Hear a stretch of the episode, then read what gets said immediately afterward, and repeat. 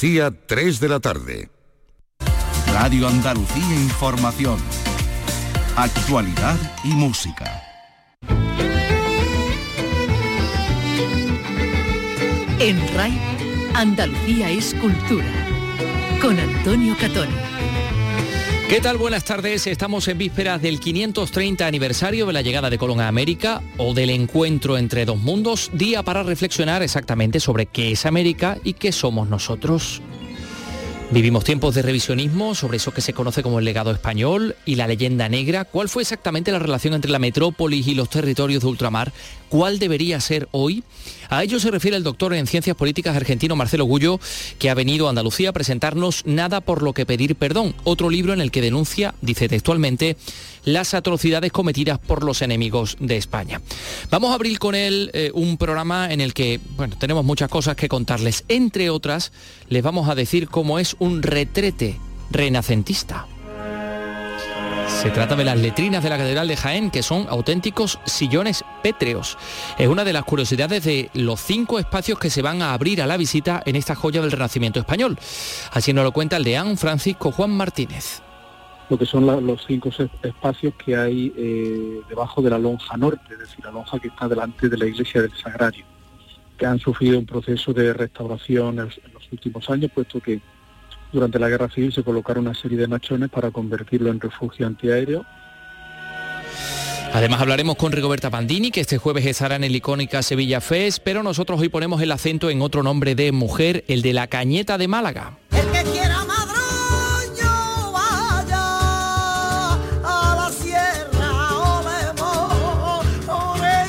María Teresa Sánchez Campos, la cantadora del Perchela, a punto de cumplir 90 años, recibe el homenaje este domingo del mundo del flamenco. Tendrán mucho que aprender de ella los jóvenes talentos que van a participar en Granada Joven, espectáculo que organiza el Ayuntamiento Granadino este viernes para rememorar de nuevo el Festival de Cante Hondo de 1922. La Carolina en Jaén acoge la semana que viene el Congreso Internacional sobre San Juan de la Cruz, iniciativa que va a contar con expertos nacionales e internacionales de universidades como la Sorbona, Oporto o Salamanca. Y también vamos a escuchar a la cantante May Meneses que nos presenta su libro Tenía tanto que darte, relato en primera persona sobre amor, sueños y excesos. Comenzamos con la realización de Dani Piñero y la producción de Ryan Gosto. Andalucía es cultura con Antonio Catoni. A las 3 y casi 3 minutos, bueno, enseguida vamos a, escuchar a Marcelo Gullo, pero antes déjennos darle la enhorabuena a un artista gaditano, Paco Sordo, ha sido galardonado este martes con el Premio Nacional del Cómic del año 2022 por su obra El Pacto, que edita Nuevo 9 a propuesta del jurado que dice pues que mm, eh, le da el premio por el ejercicio de genealogía del medio que retrotrae a la época bruguera al famoso editorial Bruguera y proyectar ese legado hacia el presente y el futuro.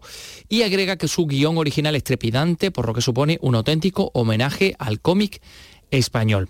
Paco Sordo, el Premio Nacional del Cómic 2022, un galardón dotado con 20.000 euros que tiene como objetivo distinguir la mejor obra de esta especialidad publicada en cualquiera de las lenguas oficiales del Estado durante el año 21, el año, el año anterior.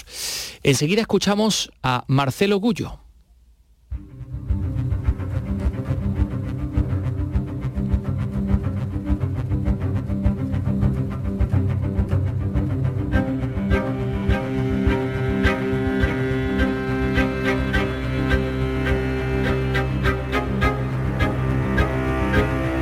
En la víspera del 12 de octubre, del Día de la Hispanidad, estamos en el centro de Sevilla y traemos un libro que se llama Nada por lo que pedir perdón, de Marcelo Gullo Amodeo, o Modeo, perdón, del autor de Madre Patria, de la que estuvimos hablando hace no mucho también en este mismo espacio. Señor Gullo, doctor en ciencia política, argentino, o que se considera español de América. Señor Gullo, muy buenas tardes. Sí, me considero tan español como los andaluces. Ustedes, ustedes son españoles andaluces, yo soy un español argentino. El más grande triunfo de la leyenda negra es, el habernos separado, es el creer que los argentinos no somos españoles y que los españoles no sepan que nosotros somos españoles. Es decir, el más grande triunfo de la leyenda negra que no es otra cosa que la falsa historia de la conquista de América contada por los enemigos de España. Bueno, luego la hablaremos- obra más genial del marketing político británico. Luego hablaremos de, de eso, del de, el sentido de la nacionalidad, de todo este tipo de cosas. Pero bueno, viene usted con este libro que se llama Nada por lo que pedir perdón. En mi pueblo siempre dicen que en todas partes cuecen habas.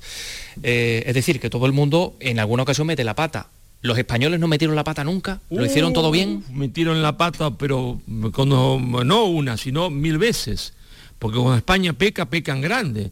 Y hubo eh, cantidades gigantescas de errores. ¿Cómo no van a meter la pata? Si no, sería pensar que eh, la conquista de América, en realidad fue liberación de América, de la antropofagia, del canibalismo, eh, del machismo embrutecedor, fue hecha por ángeles y no por hombre. Claro que metieron la pata, pero si uno ve el bosque y no el árbol, si el árbol a uno le deja ver el bosque, va a ver que España sembró América de universidades, treinta y pico universidades. Si solo España fue a robar y matar, ¿para qué creó 33 universidades? ¿Para qué sembró América de hospitales gratuitos para indios, mestizos, mulatos, negros, ricos, pobres? Eh, hospitales que eran mejores que lo que había en Sevilla. Eh, porque había medicina local y medicina europea. Eh, la Ciudad de México, 1807, era mucho más importante, más rica y más poderoso que Sevilla, pero mucho más. además- Solo comparable a París y Londres. Usted destaca, de hecho, que los mexicanos de la Ciudad de México comían mucha más carne y más pan, ¿no? Que, que en París. Hay un, hay un apartado en el, en el libro. Vuelve usted con esta obra y, y vuelve por el camino de Madre Patria. ¿Por qué ha querido o ha creído que tenía que, que seguir abundando en esa línea contra lo negro legendario, contra la leyenda negra? Porque esta es la otra cara de la moneda. Es decir, yo en Madre Patria, ¿no es cierto?, hago todo un examen muy profundo de lo que hizo España en América. Y en esto eh, me acordé de mi padre. Mi padre siempre maldecía a Colón por eh, que Colón le había pedido ayuda a Isabel, así a España, y no a Inglaterra. Y decía, ¿por qué no nos habrán conquistado los ingleses? Y entonces yo dije, bueno, veamos qué es lo que hicieron los ingleses, veamos qué es lo que hicieron los franceses, veamos qué es lo que hicieron los holandeses, los alemanes, los norteamericanos. Y cuando vemos eso, vemos que esos países que integraron el Tribunal de la Historia, que condenó a España a pena de muerte, en realidad son ellos los que tienen la mano manchada de sangre. Y en este libro lo que yo muestro es la historia verdadera de Inglaterra, que no es rosa sino negra, la historia verdadera de Francia, que no es rosa sino negra, la historia de Alemania, que no es rosa sino negra. Bueno, vamos a hablar de la leyenda negra, por ejemplo, bueno, no nosotros. Mario Vargallosa, aquí dice la página 120, la leyenda negra antiespañola fue una operación de propaganda montada y alimentada a lo largo del tiempo por el protestantismo, sobre todo en sus ramas anglicana y calvinista contra el imperio español y la religión católica para afirmar su propio nacionalismo, satanizándolos hasta el extremo pavorosos y privándolos incluso de humanidad. Hay de ello ejemplos abundantes y de toda índole, tratados teológicos, libros de historia, novelas, documentales, películas de ficción, cómics, chascarrillos y hasta chistes de, de sobremesa. Todo tiene su origen eh, en la cuestión, la, la cuestión de identidad. Tiene su origen, hasta qué punto pesa, como dice aquí Var- Vargallosa, la cuestión religiosa. No, la cuestión religiosa fue decisiva. Fue decisiva porque España, ¿no es cierto?, asume la defensa de la catolicidad, pero no de España, porque España no tenía pro- problema, sino la defensa de que aquellos hombres que en Europa querían seguir siendo católicos, que pudieran seguir siendo católicos, pero lo que se oculta es que los príncipes alemanes que se convirtieron al protestantismo para robarle a la, la- la iglesia sus conventos, su tierra, su castillo, obligaban ¿eh? a sus súbditos a convertirse. Y España dijo, no, no es posible eso, que cada uno elija lo que quiera hacer. Y España entra en guerra para defender a esos católicos.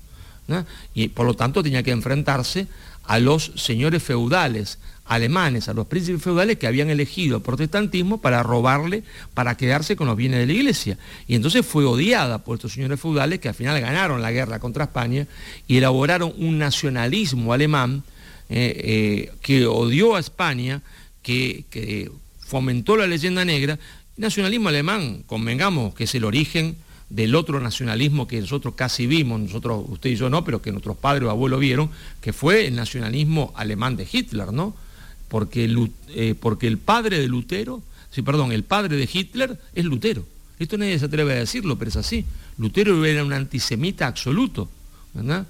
Eh, total, brutalmente antisemita. Lutero ordenó o, o dejó matar, si usted quiere, si, si no lo ordenó, la muerte de 130.000 campesinos alemanes.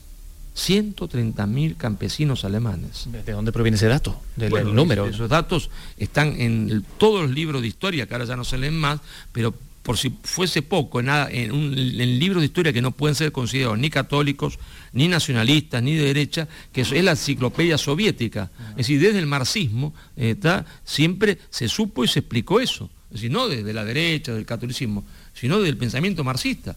Marx ya lo sabía, ya lo publicaba. Bueno, ya que ha sacado usted a relucir también el asunto político, pero déjenos terminar un poco con el asunto también religioso que tiene un peso importante. Usted dice la construcción del nacionalismo eh, alemán, eh, pero por ejemplo Chesterton, católico, amigo de España. Hay un texto aquí muy bonito eh, de Chesterton, de nuestro admirado, porque era un escritor extraordinario.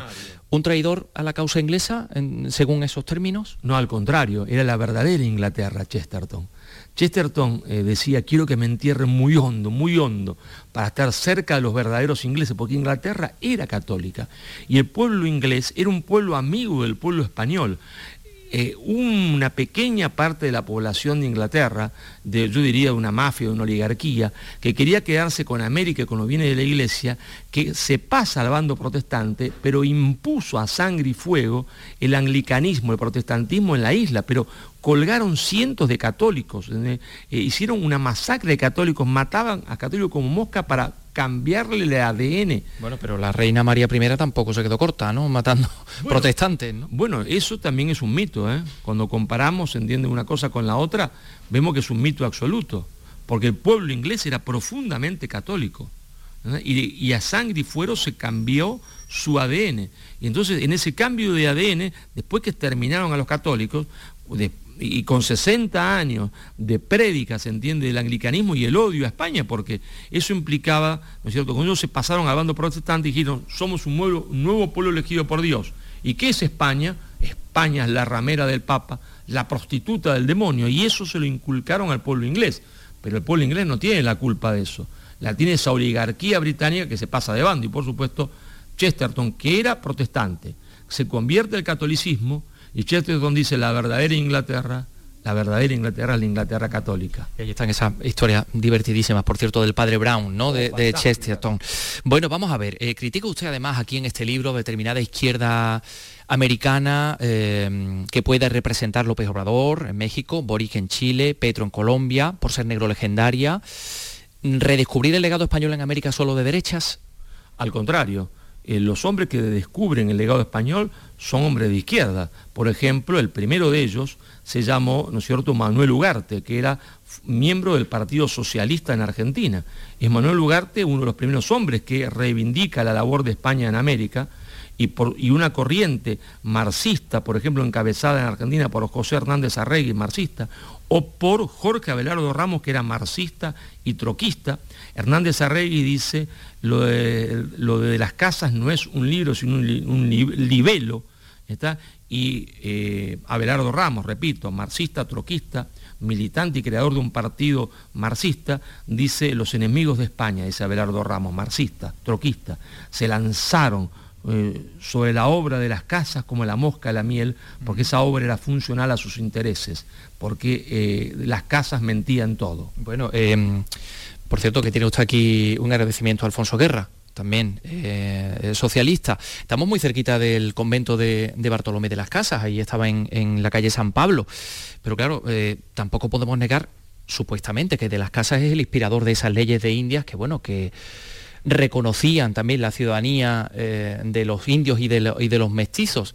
Y por otra parte también tiene usted a Isabel I de Castilla, Isabel la Católica, a la que pone y además da importancia, pero también tiene sus sombras y, hecho a los judíos, ¿no? Eh, ¿Cómo nivelamos todo esto? Bueno, eh, si las personas no tuviesen sus sombras, entonces serían ángeles y no hombres, ¿no? O mujeres. Si no, todos nos iríamos al paraíso y algunos vamos a venir al paraíso, entonces van a ir al infierno. Los hombres tienen cosas buenas y cosas malas. Hay que juzgar y ver si es más lo bueno que lo malo.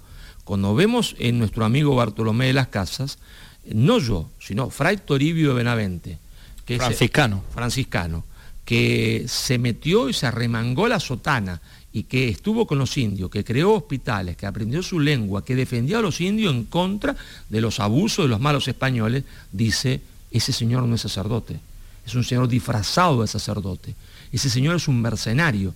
Pero esto no se lo dice a cualquiera, se lo dice en una carta al emperador. Y atención, Cuando yo le escribo, le escribí al emperador, no estoy escribiendo a mi tío, no, no, no, no, no, no, no. Escribirle al emperador no se puede andar diciendo mentira porque me cuesta la vida. Es decir, y él dice, ese hombre es un mercenario. ¿Qué quiere decir? Que escribe a sueldo. No lo digo yo, lo dice Fray Toribio, y dice, ese señor nunca aprendió ninguna lengua de los indios, nunca vio ningún indio, es un mentiroso profesional. Luis Alberto Sánchez, miembro de la Internacional Socialista, eh, creador del partido APRA en el Perú, Acción Popular Revolucionaria Americana, nada que ver con la derecha, ¿eh? nada que ver con el catolicismo. Dice, hombre, si Bartolomé la Casa era tan mentiroso que decía que, que los españoles mataban más indios por minuto que lo que se puede matar hoy con un arma automática. Ese hombre mentía en todo. Bueno, y aparte de aquello de respetemos a los indios, pero traigamos a los negros para que nos solucionen la papeleta, tampoco habla muy bien de él, ¿no? Y el sueldo que cobraba don Bartolo, nadie dice eso, que vivía como un rey, que se hacía traer vino importado de Europa, que eh, cobraba el mayor sueldo que cualquier funcionario haya cobrado jamás en América, porque él decía, no, es ilícito por el oro de América, pero él cobraba, y cobraba el mejor sueldo de todo, mientras los franciscanos no cobraban nada. Bueno, aquí se habla de Bartolomé de las Casas y de mucha gente, pero ya que dice usted de la enorme labor que hicieron también los franciscanos en... Eh, estamos, aquí estuvo la Casa Grande de San Francisco, aquí en este lugar, en la Plaza Nueva, donde, donde estamos, de aquí salían los franciscanos que iban a, América. Ellos aprendieron las lenguas de los indios, ellos crearon las primeras gramáticas. Nosotros cuando decimos spoiler, backstage o sold out, que estamos hablando otra lengua, estamos contribuyendo a la leyenda negra. Bueno, eh, la leyenda negra, pongamos las cosas siempre en claro, ¿no? es la falsa historia de América contada por los enemigos de España. y a mí me llama la atención porque eh, un enemigo de uno siempre cuenta una historia falsa de uno, mm. pero yo no me imagino a ningún romano creyendo la historia de Roma contada por un cartaginés. No me imagino a ningún parisino o francés en 1914 o en 1918, creyendo la historia de Francia contada por los alemanes. Y yo me pregunto por qué los españoles creen la historia de España contada por los enemigos de España. Acá pasa algo raro. Y es más, pasa tan algo raro que más que un cientista político había que recurrir a un psiquiatra. Si España y Latinoamérica eh, la, eh, América que habla nuestro idioma o que habla portugués, si formaran de nuevo una entidad política, ¿usted qué nombre le pondría a eso? Bueno, el nombre es lo de menos. Lo importante, eh, decían los chinos, desde Mao Zedong a Deng Xiaoping, eh, lo importante que el gato caza ratones. Ojalá nos volviésemos a unir, porque seríamos realmente eh, una posibilidad de construir un mundo más justo, porque esta globalización es una globalización injusta basada en el utilitarismo, y la hispanidad fue una primera globalización no basada en el utilitarismo, sino basada en lo que era bueno, necesario, bello, está, y no lo que es útil, porque para los, los sajones es útil lo que da dinero. Yo soy amigo suyo en tanto y en cuanto usted me sea útil. ¿Útil para qué? Para ganar dinero. Si usted se enferma, yo ni lo voy a visitar, pues ya no me sirve. Entonces, ojalá nos uniéramos porque podríamos representar una opción distinta del mundo y porque tendríamos peso en el mundo. Y el nombre veremos, porque lo importante es que el gato caza ratones. Bien, bueno, usted se considera español, como ha dicho. No sé si usted se considera nacionalista español o panhispánico, porque claro, después de que hemos visto todos esos desmanes que el, desmanes que el nacionalismo ha hecho en, eh, con el proceso o con el Brexit o con la guerra de Yugoslavia, con todas esas cosas, ser nacionalista o ser eh, creer en las naciones, eso no forma parte un poco del mismo juego. No, yo me considero un universalista pero un universalista de un universalismo justo. Y para llegar a ese universalismo justo tenemos que pasar por un continentalismo. Y ese continentalismo pasa por reconstruir nuestra comunidad de lengua y nuestra comunidad de valores. No para agredir a nadie, sino para defendernos nosotros y para poder hacer nosotros nosotros mismos. Eh, estuve hablando hace ya muchísimos años con una persona que trabajaba muy cercano al gobierno de Bolivia y me estuvo contando la cantidad de naciones que tenían. Y él que tenía un apellido vasco le pregunté, bueno, ¿y usted a qué nación pertenece? Y no supo decirme a cuál de las naciones supuestamente que había. No, todo esto no es una especie de locura. Falsas naciones, porque el señor Evo Morales en Bolivia, el señor Petro en Colombia, el señor Pedro Castillo en Perú, ¿no es cierto?, que parten de que existía un paraíso en América que nunca existió y quieren volver a que existan 700, 800, 1000 lenguas distintas, no para hablarlas en la casa, sino por todos lados y hacerlas oficiales, nos conducen a una nueva balcanización, a una nueva fragmentación de la República Hispanoamericana. Existirá una nación mapuche, una guajira, una aymara, uno quién sabe qué cosa, y entonces seremos segmentos anónimos del mercado mundial. Entonces, todos estos muchachos, todos estos muchachitos como el señor Evo Morales, eh, Castillo, Petros y Boric en Chile, creyendo ser antiimperialistas, son la mano de obra más barata que jamás tuvo el imperialismo anglosajón en su historia. O sea que divide vencerás, ¿no? Así es, y ellos contribuyen a eso. Bueno, bueno, bueno. ¿Y, usted cree que, no sé, que este, que este mensaje que usted tiene aquí en este libro y en otros libros que, usted ha presentado, esto a los americanos, a los argentinos, a, los peruanos, allí como sienta? ¿Ellos ven realmente esa necesidad de volver a entrar, formar parte de la misma comunidad? ¿Cómo ven que España esté mirando hacia Europa y no hacia América? Mire, las élites de izquierda no lo ven, el pueblo profundo sí.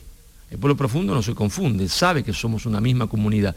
Lo que pasa es que hoy existe una dictadura negro legendaria en las universidades en que ha establecido de la dictadura lo políticamente correcto y, el núcleo duro de esa dictadura negro legendaria es la leyenda negra de la conquista española de América. O sea, cualquier persona que desafíe lo políticamente correcto, que desafíe la leyenda negra es expulsado del mundo académico, expulsado del mundo periodístico, expulsado del mundo académico. Pero usted recuerde y que no lo olviden nunca los sevillanos ni los andaluces, que el primer presidente del mundo, la primera república del mundo, que consagra el 12 de octubre como día feriado fue la República Argentina, con el doctor Hipólito Yrigoyen, su presidente, que fue el primer presidente elegido constitucionalmente, el primero realmente democrático por voto popular. Y cuando el pueblo argentino pudo elegir por voto popular, consagró a este hombre, Hipólito Yrigoyen, y él hizo día festivo el 12 de octubre. ¿A quién le gustaría a usted que leyera Nada por lo que pedir perdón? No le entendí la pregunta. ¿Quién, le gustaría a usted que leyera este libro? Bueno, a mí me gustaría que lo leyera Pedro Castillo, porque lo considero un hombre de bien, equivocado. Y, sé que si el hombre lo leyese cambiaría de idea. El presidente de la República Del Perú. Así es. Marcelo Gullo Modeo, nada por lo que pedir perdón, la importancia del legado español frente a las atrocidades cometidas por los enemigos de España. Editorial Espasa, aquí lo tienen ustedes y ha sido un placer conversar con usted en la ciudad de Sevilla, que ya sabe que en una ocasión, en un tiempo pasado, aquí latía el corazón del mundo. Y latía el corazón de Hispanoamérica, porque Sevilla era la capital informal de Hispanoamérica. Gracias. Hasta luego.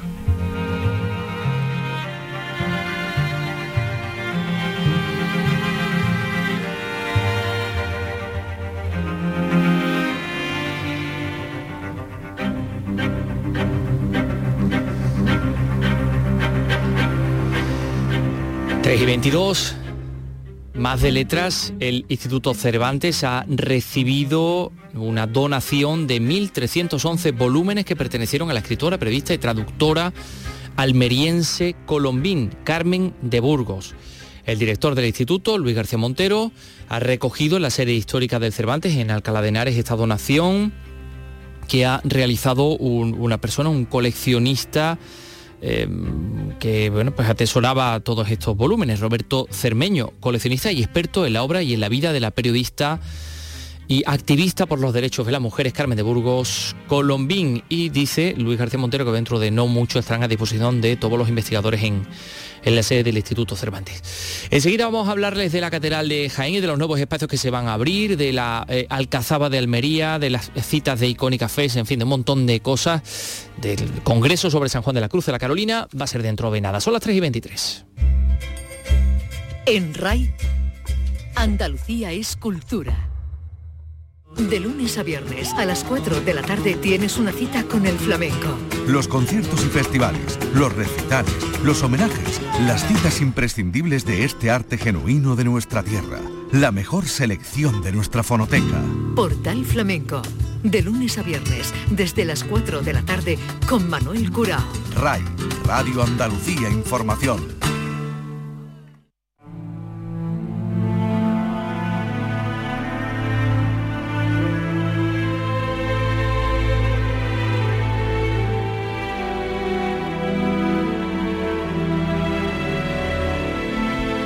La Catedral de Jaén, una auténtica joya del arte universal.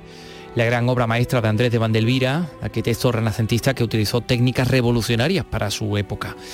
En los próximos meses eh, va a recordar a Andrés de Vandelvira con una gran exposición y en el templo se van a abrir al público nuevos espacios que han sido restaurados, además de un centro de interpretación. Entre esos espacios hay uno que es ciertamente curioso, las letrinas mm, renacentistas, ¿sí? Son como una especie de grandes sillones de piedra ya saben ustedes para qué se utilizaban. En fin, Susana Aguilar, cuéntanos. En noviembre la exposición Vandelvira después de Vandelvira demostrará que el modelo arquitectónico del maestro renacentista se mantuvo en los arquitectos posteriores a él, como Juan de Aranda Salazar o Eufrasio López de Rojas, o que esta catedral sirvió como referente en las construcciones de otras catedrales de Hispanoamérica, como el caso de México, Perú o la Catedral de Antigua en Guatemala. Casi a la vez comenzará la restauración de las vidrieras y en los próximos meses se abrirán al público cinco nuevos espacios. Francisco Juan Martínez Rojas es el deán de la Catedral de Jaén. De esos cinco espacios, dos son los que ocupan las antiguas letrinas, los servicios, para entendernos. Y en otros dos se va a ubicar el centro de interpretación de la catedral y luego también fotografía y documentos que sirvan para conocer el proceso constructivo de la catedral y que algunos de ellos ya se van a poder contemplar a partir del 5 de noviembre. El Ayuntamiento de Jaén trabaja además en mejorar el entorno de la catedral, la gran asignatura pendiente, y conseguir que la UNESCO la declare Patrimonio de la Humanidad. Y otro espacio monumental, la Alcazaba de Almería, el consejero de Turismo, Deporte y Cultura la ha visitado y ha anunciado nuevas inversiones en este conjunto monumental. Belén Nieto, cuéntanos. El consejero de Turismo en su visita a Almería ha aportado buenos resultados del turismo en el mes de agosto en la provincia, ya que nos visitaron un 64% más de turistas que el año pasado, lo que es lo mismo, un millón de turistas. El consejero también ha anunciado la inversión de 7,4 millones de euros para la Alcazaba, entre otras cosas, para la mejora de la iluminación. Arturo Bernal, consejero de Turismo, Cultura y Deporte. La, la, muralla sur, la muralla del Cerro San Cristóbal y también a la Almudaina. Son operaciones de consolidación, de rehabilitación eh, muy importantes que se van a hacer eh, en los próximos meses. Ya precisamente la torre del homenaje, que en septiembre se ha, se ha licitado y que va a suponer con un periodo de ocho, meses prácticamente de ejecución y un presupuesto de 660.000 euros, pues toda la consolidación y rehabilitación de la torre del homenaje. Además, ha anunciado que el próximo 16 de diciembre se celebrará aquí en Almería los premios Andalucía del Deporte, Cultura y Turismo. Ya hemos conocido dos de los galardonados, Unicaja Baloncesto y Unicaja Voleibol.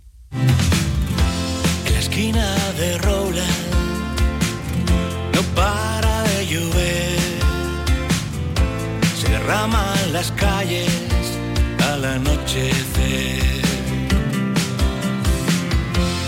Mañana por la noche, Hombres G, lo están escuchando, y Seguridad Social van a, eh, arrancar la semana musical del Festival Icónica Fest de, de, Sevilla, un homenaje a la Exposición Universal del año 92, en la que eh, los dos grupos actuaron hace justo tres décadas, dos eh, iconos del rock and roll y del pop rock de los años 80 que bueno, van a intentar revivir aquellos conciertos memorables del 92 eh, conciertos con los que se ponía punto y final a aquella exposición universal. Tras ellos, el día 13 de octubre llega Rigoberta Bandini. Tú que has sangrado tantos meses de tu vida, perdóname antes de empezar, soy engreída y lo sabes bien. Esto va a ser el jueves 13 de octubre y nuestra compañera Aracel Limón ha hablado con Rigoberta. Adelante. Rigoberta Bandini, ¿qué tal? Muy buenas tardes. Hola, buenas tardes. Bueno, ¿cómo espera que sea su concierto en, en Sevilla? Cuénteme.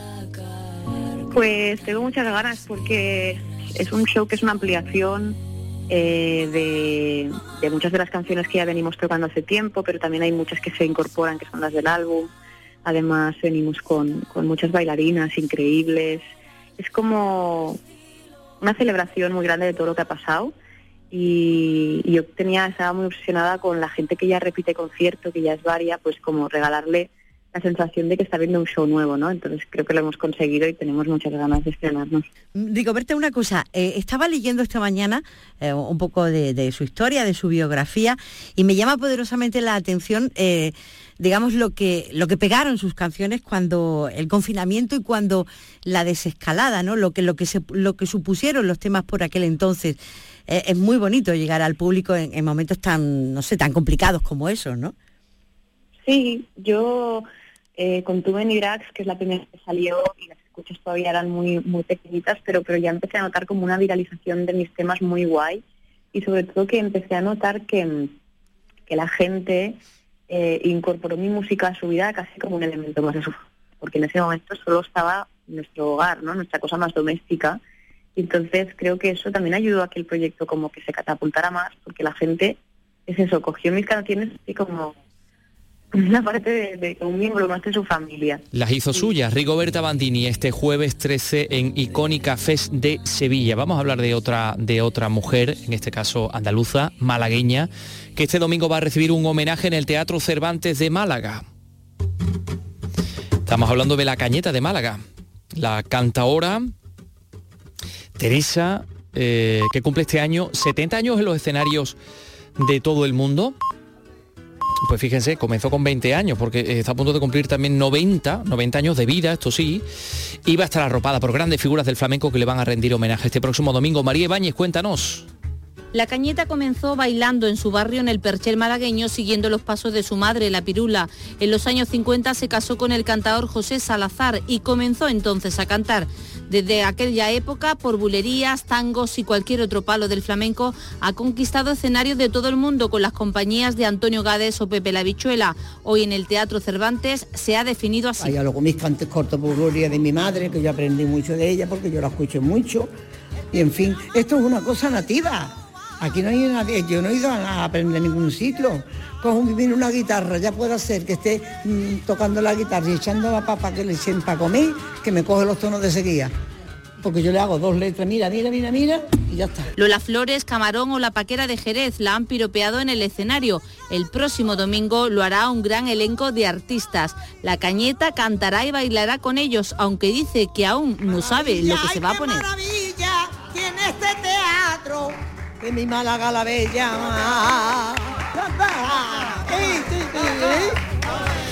Grande la cañeta de, de Málaga, este domingo homenaje a esta grande del, del flamenco. Vamos a hablar de, de literatura, vamos a hablar de, de espiritualidad también, bueno, de un montón de cosas, porque en definitiva vamos a hablar de San Juan de la Cruz. La Carolina en Jaén va a acoger eh, próximamente el Congreso Internacional sobre esta figura, que es una iniciativa que va a contar con expertos de, España y de otras partes del mundo. Va a ser el 19 y el 20 de octubre en el Palacio del Intendente de, de esta localidad y ahí hay ponencias de muy diversa índole, decimos la espiritualidad, la mujer en época de San Juan de la Cruz, el misticismo, los retratos, el análisis de diferentes poemas también. Como decimos, va a venir gente pues, de la Sorbona, de la Universidad de Oporto, de la Universidad de Salamanca, pero también de, de la Universidad de Jaén, del Instituto de Estudios Jienenses o de la, eh, en fin, de, de- otras entidades más, eh, más, más- más cercanas. ¿no? La coordinadora del Congreso es la catedrática de Filología Francesa de la UJA, Encarnación Medina, con quien estamos en estos momentos. Encarnación, muy buenas tardes. Buenas tardes, Antonio. Buenas tardes, encantada. ¿Por qué la figura de San Juan de la Cruz llama la atención y, y hay gente que va a venir de distintas partes del mundo precisamente para hablar de él? Eh, bueno, San Juan de la Cruz es pilar de nuestra literatura y, y además gran poeta místico mundial. ¿eh?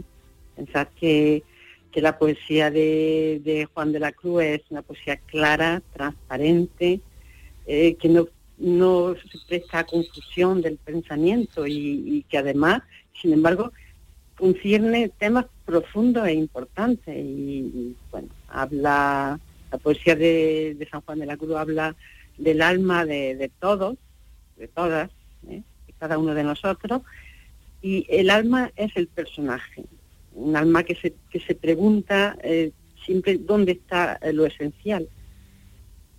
En definitiva, el tema de, de la obra de, de Juan de la Cruz es el alma enamorada de Dios, lo que significa, eh, en fin de, a fin de cuentas, pues el deseo. Y, y eso es un tema eh, mundial. O sea que hay, hay mm, más de lo que creemos de, de relación entre poetas como Juan de la Cruz o, o- o Luis Cernuda, ¿no? Ya que estaba usted hablando de- del, del deseo, vamos a traer la- a, a colación la realidad del deseo. ¿Cuál es la relevancia de la Peñuela de la Carolina hoy para entender la obra de San Juan? Sí, bueno, mm, claro, ¿por qué, ¿por qué este congreso en la Carolina, no? Exacto. Pues eh, la Carolina eh, se, se crea, eh, se funda como, como nueva población en el siglo XVIII eh, por, orden de, de Olavide, de esas nuevas poblaciones, alrededor de un pequeño convento que es La Peñuela. Y, La Peñuela es el primer convento donde pasa eh, temporadas y también pernocta eh, Juan de la Cruz, San Juan cuando en su- sus primeros viajes, o sea que desde 1578 él ya está en la Peñuela. Y luego, pues, eh, además de la Carolina, pues todo Jaén, eh, toda la provincia tiene su, digamos, su, su importancia en la, en la vida y en la obra de, de San Juan de la Cruz. ¿eh? No olvidemos que fallece en, en, Úbeda. En Úbeda. Eh, ese museo también sobre San Juan de la Cruz. Bueno, va a venir gente muy, muy importante, ¿no? Gente Sí. que ha estudiado minuciosamente la obra de San Juan de la Cruz. Sí, sí, vienen, eh, tenemos eh, 21 ponentes y bueno, de, Portugal, de la Universidad de Oporto, de Francia, de tanto de Sorbonne Nouvelle como de, de Sorbonne Paris 4, de, de Lyon, de la Institut Catholique, de Le Mans, de Eslovaquia, también otra ponente de Serbia, de la Universidad de Belgrado, y numerosos compañeros y compañeras de la Universidad de Española, sí. Y, y va a dar mucho de sí. Ese Congreso Internacional San Juan de la Cruz, eh, mm, eh, seguramente todos los que lleguen irán mil gracias refiriendo de San Juan de la Cruz y dejarán ese no sé qué que queda balbuciendo. ¿eh? Si me permite que, que utilicemos ese verso precioso de, de Juan de Yepes de San Juan de la Cruz. Encarnación Medina, gracias por estar con nosotros. Muchísimas gracias a vosotros. Un saludo. Un abrazo, Antonio. Adiós.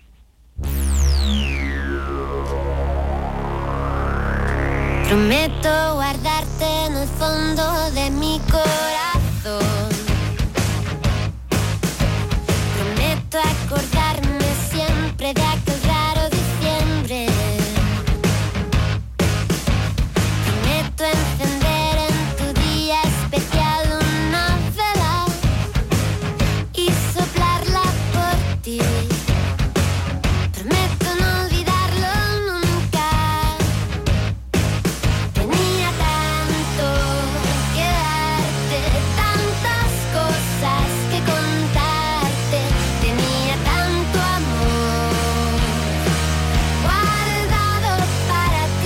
sí, tenía tanto que darte. Ese es el título de ese libro elaborado por May Meneses, vocalista de este grupo, Nena Laconte, editado por Plaza y Janés. Es un relato en primera persona de Meneses sobre el amor, sobre el sueño, sobre, sobre los excesos, sobre el fracaso, sobre las adicciones, sobre la enfermedad mental también.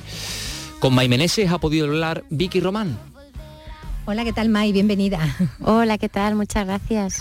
Bueno, bienvenida con este, con este libro, porque tenías tanto que contar que lo haces dirigiéndote además al lector eh, en segunda persona, lo que hace que sea de una forma muy directa y como vamos a ver también, pues muy sincera, porque no te guardas nada, ¿no? Bueno, me O guardo lo has cosas, me intentado, guardo ¿no? cosas. Guardarte lo mínimo. ¿no? Pero, pero sí, yo, yo escribí el libro un poco a modo de terapia y lo guardé en un cajón y pensando que era solo, eran mis cosas, ¿no? Que era solo para mí. Y a los seis meses o así me leí el libro de Ángel Martín, el de. Por si las voces vuelven, en el que narra pues eso, cómo, cómo fue un brote psicótico, cómo lo vivió él. Y en ese momento pues yo me sentí menos sola, me Ujú. sentí acompañada de alguna manera, ¿no?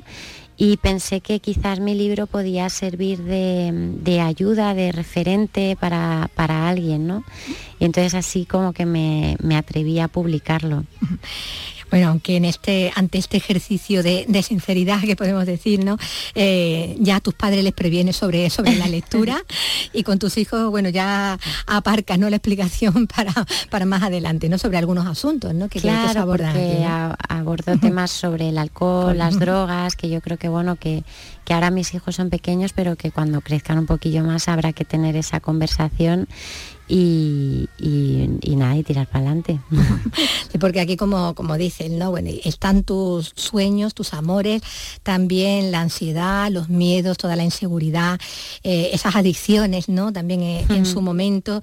Y está, bueno, la, la enfermedad mental, está la paranoia, está eh, esa posible, ese trastorno, ¿no? De, de límite de personalidad.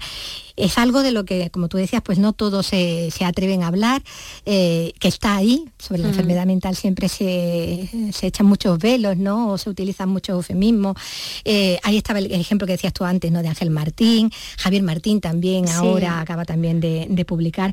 Y, y este eh, poner mm, negro sobre blanco mm, esta- estas experiencias, como tú dices, aparte de ser terapéutico y de haberte ayudado a ti, pueden ayudar a otros, ¿no? Yo creo que sí, yo creo que es importante importante la información, porque cuando no hay información eh, eh, abunda el miedo ¿no? y la, el- la desconfianza. Y, y información, hay que hablar mucho. En Los temas de la mente, yo creo que, yo, yo digo que es como si yo tuviera diabetes mental, que no tengo la culpa de que mi cerebro se haya desconfigurado, igual que alguien que esté deprimido no le puedes preguntar, no le puedes decir, oye, que no es para tanto, ¿no?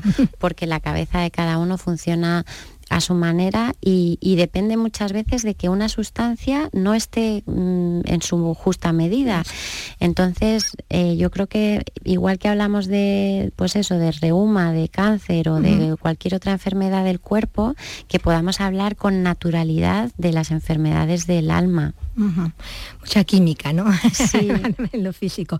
Bueno, tu caso, mm, tú hablas de tu caso y el tuyo además tiene elementos, bueno, pues muy particulares, eh, empezando por el hecho de, mm, de haberte expuesto muy jovencita, además, porque era eh, muy cría a ese escrutinio público, ¿no? Que en aquella segunda edición, recordamos, ¿no? De, Operación Triunfo, haber sido también las primeras pulsadas. Mm, Eso no todo el mundo lo puede gestionar bien, ¿no? Sí, estos programas Independientemente de, de- cómo claro. te encuentres, ¿no? De partida. Eh, yo participé eso en la segunda edición de Operación Triunfo y me echaron la primera. Entonces es verdad que yo era muy jovencita y quizás no lo asimilé del todo bien porque me sentí comparada con mis compañeros. Mi, pues mi autoestima yo creo que se resintió bastante en ese momento. Y, y bueno, yo lo fui como paliando un poco, pues eso, empecé a fumar porros, lo conocí por primera vez y, y me empecé pues eso, a evadir a otra realidad. Bueno, acarrear además con esa etiqueta, ¿no? Eh, en aquellas firmas de discos que le Sí, siguieron, exacto. aquellos conciertos con todos los demás que van saliendo, ¿no? Del concurso. Asumir también esa otra etiqueta, ¿no? De chica dulce que, que te adjudicaba el público, ¿no? Con la que tú tampoco terminabas de Yo verte, nunca me he llegado a reconciliar Claro. con, con la imagen de Dulce, pero es la que tengo. Sí, sí. Entonces al final tengo un poco que amoldarme a ello, ¿no? Porque cada uno damos una imagen hacia afuera, ¿no? Y tampoco hay que luchar tanto. Pero sí que es verdad que esos programas te, te sitúan un poco en el juicio de la gente y, y hay que estar preparado, pero, pero no obstante yo los defiendo porque pienso que son una puerta para entrar en la industria de la música. Que no es tan fácil. Y no y es, no es nada, fácil. sí, sí. Y eso por lo menos pues te permite pues esta, esta oportunidad. Entonces lo único que hay que advertir un poco que hay que estar muy preparado para el juicio. Claro. Eh, sí, porque por otra parte destaca, no, no vas aquí a, a atacar, sino que destacas también su lado bueno, ¿no? La parte de academia, ¿no? Que tenía el programa, más allá del reality show, eh, que era como tú dices, ¿no? como un máster pagado, ¿no? Sí, que no me costaba, sino que me pagaban. ¿no? Yo le Y eso fue importante. Claro, yo le decía a mis padres, digo, imagínate que es como si estuviera haciendo un máster en la industria de la música, pero encima me pagan por ello, ¿no? O sea que yo, es verdad que en este libro no he querido hacer sangre Claro. y, y he querido escribirlo desde el amor. Es verdad que cuento cosas que son duras, que cuento cosas que me dolieron en su claro, momento, que momento, pasaron y que las he querido contar. Pero está contado desde el amor, no, no está contado para hacer daño. Mm, No hay ahí un afán de, de ajuste de cuentas. No, no, no, para nada. Mm, Porque bueno, también salieron ahí amistades, ¿no? Y algunas relaciones que no sé, a, a día de hoy eh, se mantienen, ¿no? Sí, yo Aquellos con mis compañeros de Operación Triunfo tenemos un, un grupo de WhatsApp y entre todos un poco pues nos vamos contando, ¿no? Ya, ya hemos tenido hijos muchos y nos vamos un poco actualizando. Ya es un poco de WhatsApp de madre y padre, ¿no? Sí, un poco ya se ha convertido en eso. Pero no, yo, yo tengo mucho cariño a mucha gente, no solo compañeros, sino gente que trabajaban en el programa, gente después de la discográfica. O sea, el- el, eh, una cosa es la industria y los números que busca la industria y otra cosa son las personas ¿no? que, hay, que hay trabajando en ella. Bueno, allí ya te cambiaste de nombre, la primera vez Exacto. adoptaste el de, el de May Meneses, eh, aunque como dices se puede cambiar de nombre, pero bueno, hay cosas de las que nunca se, se puede huir del todo, ¿no? Sí, No, eso, lo- el libro está como dividido en los diferentes nombres que he tenido, que al principio me llamaba María Isabel, después María, exacto, después María, después May Meneses, luego Nena Conte. con el grupo y luego vuelta a May, a María. Y entonces, bueno, es como una, una especie de recorrido que como, como si, no por diferentes personalidades, porque no tengo diferentes personalidades, siempre he sido la misma persona, pero sí que huir, pues eso, de a lo mejor del del juicio de los padres, ¿no? O, de, o del cuidado de los padres cuando, pasa, cuando pasé a llamarme María, después cuando pasé a llamarme May me convertí en artista, ¿no? Es un poco ese paso. Esos cambios, esos tránsitos, ¿no? Sí. Bueno, huida ninguna, porque a día de hoy eh, le estás haciendo bastante frente, ¿no? El libro es una, una prueba de ello. Y ahí te muestra, bueno, desde la infancia, en tu ámbito más familiar, desde tus primeros contactos con, con la que es tu pasión, que es la música, y con la que tienes esa relación también de, de amor-odio, ¿no? Y dices que es tu kriptonita, al final Sí. te sienta mal algunas veces. ¿no? Sí, ahora, ahora ya por Ahora bien, suerte ¿no? Ahora te estoy acercar, bien, ¿no? estoy en equilibrio con, con el mundo de la música, pero sí que ha habido momentos en mi vida en, en los que la música me ha hecho sufrir y todo lo que rodea la música, ¿no? El éxito, el fracaso, yo, yo mm, cuando estaba teniendo el mayor éxito de mi vida a nivel profesional, se me ocurrió desmontarlo todo Todo, y autodestruirme porque no hacía más que sentirme el, sentía el síndrome de la impostora, sentía que no me merecía nada lo que me estaba ocurriendo. Entonces me intenté alejar de la música y de todo lo que rodeaba la música un poco para, para salvaguardarme ¿no? y para buscar mi bienestar. Bueno, mm, volver la, la cordura, ¿no? Como decías, a, Exacto. tu vida un poco.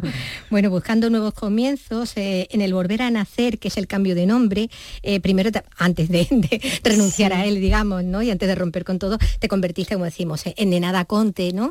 Eh, con el grupo llegó, como dices, el éxito, ese One Hit Wonder, ¿no?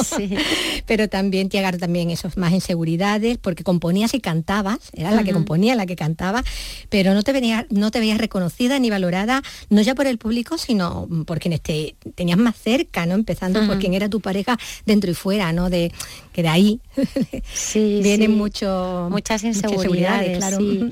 Yo creo que al final hay que hay que saber con quién estás, ¿no? Y con quién te de quién te rodeas porque las compañías son a veces como lo más importante. Y ese, ese gran éxito, eh, bueno, que tuvo hasta otras reinterpretaciones, ¿no? Según quien lo Sí, escuchara. sí, es Pensaba y estaba hablando de una situación mm, tóxica, ¿no? Y de, y de- hablaba de un amor, ¿no? Que no estaba cuando mucha gente le dio otra, De otra lectura, sí, ¿no? Un sí. desamor, exactamente, ¿no? Y hasta de un aborto, ¿no? Y todo, había que lo veía así. Bueno, como dices, tuviste el valor, ¿no? Para parar aquella bola y, y un poco resetearte también, ¿no? Sí, empezar de cero. O sea, yo digo muchas veces que yo me, me agarré de la mano y me saqué del agua en un momento en el que mi vida estaba tomando unos derroteros que no eran buenos. Y volví a Madrid, rompí con todo, con todo lo que me rodeaba en ese momento. Empecé a ir al psiquiatra, pedí ayuda. Sí, que eso es muy y- importante, ¿no? El momento en el pedir que- ayuda. y Le que lo verbalizas, caso, entre otras, claro, y le hice caso a, a la gente que convivía conmigo, que estaba alrededor mío, ¿no? Mi familia me vieron mal, me dijeron, oye, yo creo que tú no estás bien, vamos a ir a un médico y vamos a ver qué podemos resolver. Y me diagnosticó depresión Sí. psicótica y desde entonces, bueno, pues con una medicación. medicación, que no estoy- siempre has estado tú muy... no siempre, bueno, en el libro lo cuento, ¿no? Que a veces nos cuesta tomarnos la Claro. medicación y buscamos mil excusas porque nos Y parece fórmulas claro. sí, sí. Pero bueno, al final es como lo que te decía al principio, es como una diabetes Claro, mental la hay que tratar. tratar. Bueno, y formas, formas más tarde una familia, una familia nómada, emprendes incluso una aventura americana en Exacto, Dallas, sí. donde ahí ofreces también la visión eh, desde la extrañeza, ¿no? Desde la española que se encuentra allí en ese, en ese otro mundo, ¿no? Sí, hay un, hay un pequeño capítulo dedicado a Dallas porque también me, me- me chocó mucho ir a vivir a Estados Unidos y voy contando un poco pues mi experiencia, un poco como Martínez Soria. Sí, cuando llega a la ciudad, ¿no? Exacto. La ciudad no era para él, ¿no? Exacto. Dallas no, no, no se adapta a todo el mundo. Bueno, pues fue un paso atrás, como dices, que devolvió la, la cordura tu vida, que ya que a estas alturas ya sí puedes decir que sí te gusta. Sí, yo estoy muy ella. contenta con la música, con, con mi trabajo, creo que es el mejor trabajo del mundo y he cambiado la percepción hacia la gente. O sea, antes salía al escenario con miedo a lo que pensara la gente y ahora salgo al escenario pensando en entregar mis canciones con amor y, y pensando que es, es- es un rato de una hora, hora y media que la gente se lo tiene que pasar bien, divertirse y desinhibirse y de todo. que disfruten ellos y disfrutar tú, ¿no? Que tomártela a la música como tu hermana, ¿no? Como se lo ha tomado también Sí, con su sí. grupo, mm, como, como una verdadera diversión, ¿no? Y un disfrute y no como, como un como martirio y un agobio, ¿no? Claro, pero eso también es importante quitarse el nivel de autoexigencia que uno tiene, ¿no? Y ser muy perfeccionista. Es como, bueno, al final el error error está ahí y la imperfección está ahí, hay que como abrazarla, ¿no? Que es lo que, lo que dicen, es un poco lo que vas aprendiendo con la edad también. Bueno, pues todo esto nos, nos lo cuente, nos lo cuenta muy bien. Además, eh, May Meneses en este, en este libro eh, tenía tanto que darte, de nada conte, que, que acaba de, de publicar en Plaza y Janés, con el que ha venido a visitarnos. Pues muchas gracias. Muchas y gracias enhorabuena ti. por encontrarte ahora también. Muchas gracias. Nos alegramos, May Meneses. Ha sido estupendo escucharla. eh, tenía tanto que darte. Esto que estamos escuchando, ¿qué significa? A ver. Pues que esta noche, mañana es fiesta, podemos quedarnos viendo un peliculón en Andalucía Televisión. Esta. Adiós a las armas. Te va a gustar estar aquí, baby. ¿Qué tal este pueblo? ¿Hay chicas? Hermosas enfermeras inglesas. La más bella, Miss Berkeley. Ella es mi amor. ¿Ella lo sabe? Todavía no. Eh, ¿Tienes dinero? Sí. Déjame 50 libras. ¿Para qué? Quiero dar a la señorita Barclay la impresión de ser un hombre adinerado. Sí, esta es la película Adiós a las armas de 1932 con Gary Cooper que estás en los cielos y con un montón de gente más y aquí está Paco Gómez Zayas. Paco, ¿qué tal? Muy buenas. ¿Qué tal? Buenas tardes. Buenas Aquí tardes. encantado de estar de nuevo en este programa. Eh, Bueno, eh, Adiós a las armas, eh, Despedida a las armas, esto es una película basada en una novela. Sí, de- de- de del Ernest 29, Hemingway. ¿no? Sí, Mm. y que además como casi todas las, las novelas de Hemingway, que tiene un componente, si no autobiográfico, por lo menos cuenta experiencias que curiosamente son muy, bueno, todas, todas las novelas de Hemingway no son así, pero quizá las más famosas sí que es verdad. Es decir, recreo muy bien el periodo de entreguerras, eso de la llamada generación perdida allí en París, recreo muy bien sus experiencias en España, sobre todo en Pamplona, corriendo delante de los toros los en los Sanfermines, eh, sus, sus aficiones a la caza, a la pesca en otras novelas y bueno, sí, luego también creo cosas puramente de ficción. Pero esta en concreto parece ser que recrea un episodio que él vivió en la Primera Guerra Mundial. Ajá, Estamos hablando de la relación entre un eh, soldado herido, Primera Hmm. Guerra Mundial, en Italia, y su enfermera. Sí, eh, y que efectivamente, como tú decías, está interpretado por Gary Cooper. Eh, em, parece ser que la Paramount o alguien de producción pensó antes en Frederick Mark, que había hecho con, acababa de hacer con Gary Cooper Una mujer para dos, que vimos aquí hace un tiempo, y, y Claudette Colbert. Y por lo que sea, pues la, no salió ese reparto y entonces Paramount pues recurrió a otro de sus actores estrella del momento, como era Gary Cooper. En principio iba a ser Eleanor Borden, pero bueno, pues eh, llegó ahí la posibilidad de alquilar a la Metro el trabajo de Helen Hayes. Esto suena muy mal, ya lo sí, sé, exactamente. pero Explícate, por favor. no, lo que ocurre es que la- la- había exclusivas. Eh, las estrellas, lo- los actores y en general casi todo el personal, guionistas, directores sobre todo también, igual que los actores y actrices, las contrataban eh, las productoras en exclusiva pero se reservaban el derecho a, si les interesaban a otra compañía, ellos cedérsela. Como un futbolista. Sí. Eso no le gustaba mucho a los propios actores y actrices porque ahí los que salían beneficios era la compañía que las tenía bajo contrato. Ellos más o menos cobraban lo mismo, quizá un poquito más eh, si, si la película era una gran producción y había muchos meses de trabajo y esto, pero eh, los que sí se llevaban, eh, vamos, los que sí comerciaban con, con la operación eran los de la productora, los que la, los que la tenían bajo contrato se llevaban los beneficios de porque costaba mucho más que, que, claro si, a- si por ejemplo a Paramount le interesaba Helen Hayes pues se, se supone que le costaría más de lo que le costaba a la Metro que era la que la tenía bajo contrato Mm. y entonces pues eh, ahí el beneficio era para Metro Y estamos hablando de una película de la época, de la etapa dorada de Hollywood, ¿no? Sí. ¿Y, y que, cuáles son los valores principales de Adiós a las armas? Es una película que, como te digo, recrea un episodio autobiográfico y que está contada con un sentido de- del lirismo y del romanticismo, eh, que, que además eh, enlaza muy bien con esa cosa que tanto les gustaba a los surrealistas del momento, y, el surrealismo era el movimiento artístico de vanguardia quizás más eh, en boga en, estos finales de los años 20, principios de los 30, em, que era la historia del amor loco o del amour fou que, decían ellos en francés, porque realmente lo que surge entre los personajes que interpretan mm, Gary Cooper y Helen Hayes es como el, el amor ese arrebatado eh, y pasional y que está por encima de, todo, de, vamos, que, vence a la Primera Guerra Mundial, que ellos tienen que, que estar juntos por encima de todo y que son capaces de romper con las barreras que pueden representar la profesión, los amigos, el pasado. Eh, en, ese aspecto es una película eh, de las más románticas que, ha hecho Hollywood.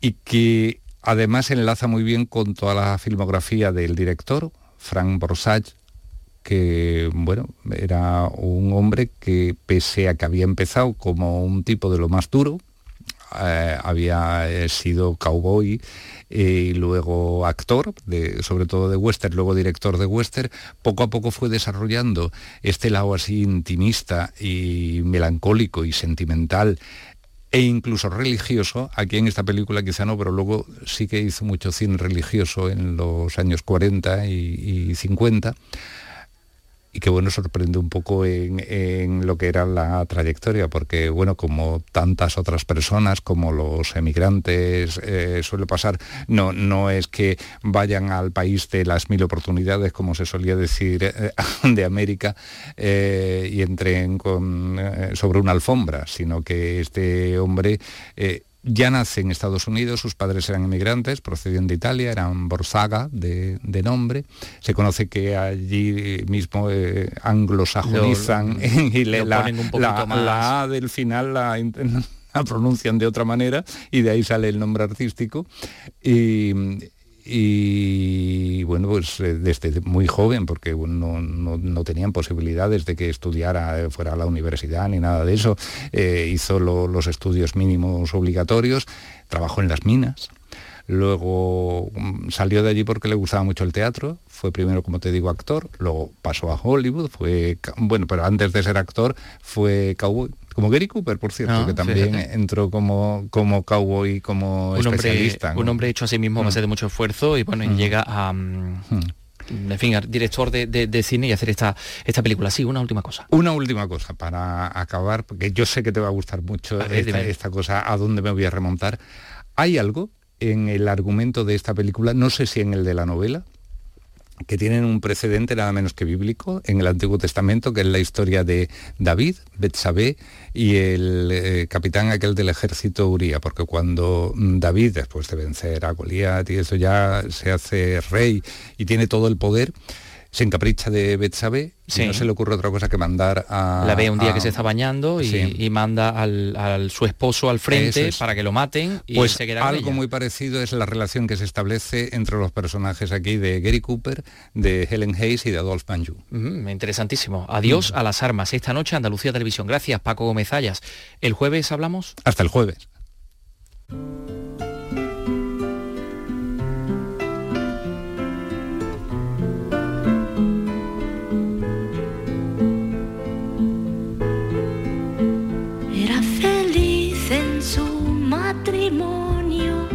Aunque su marido era el mismo demonio. Tenía al hombre un poco de mal genio y ella se quejaba de que nunca fue tierno. Esta se la dedicamos al señor Gómez Zayas.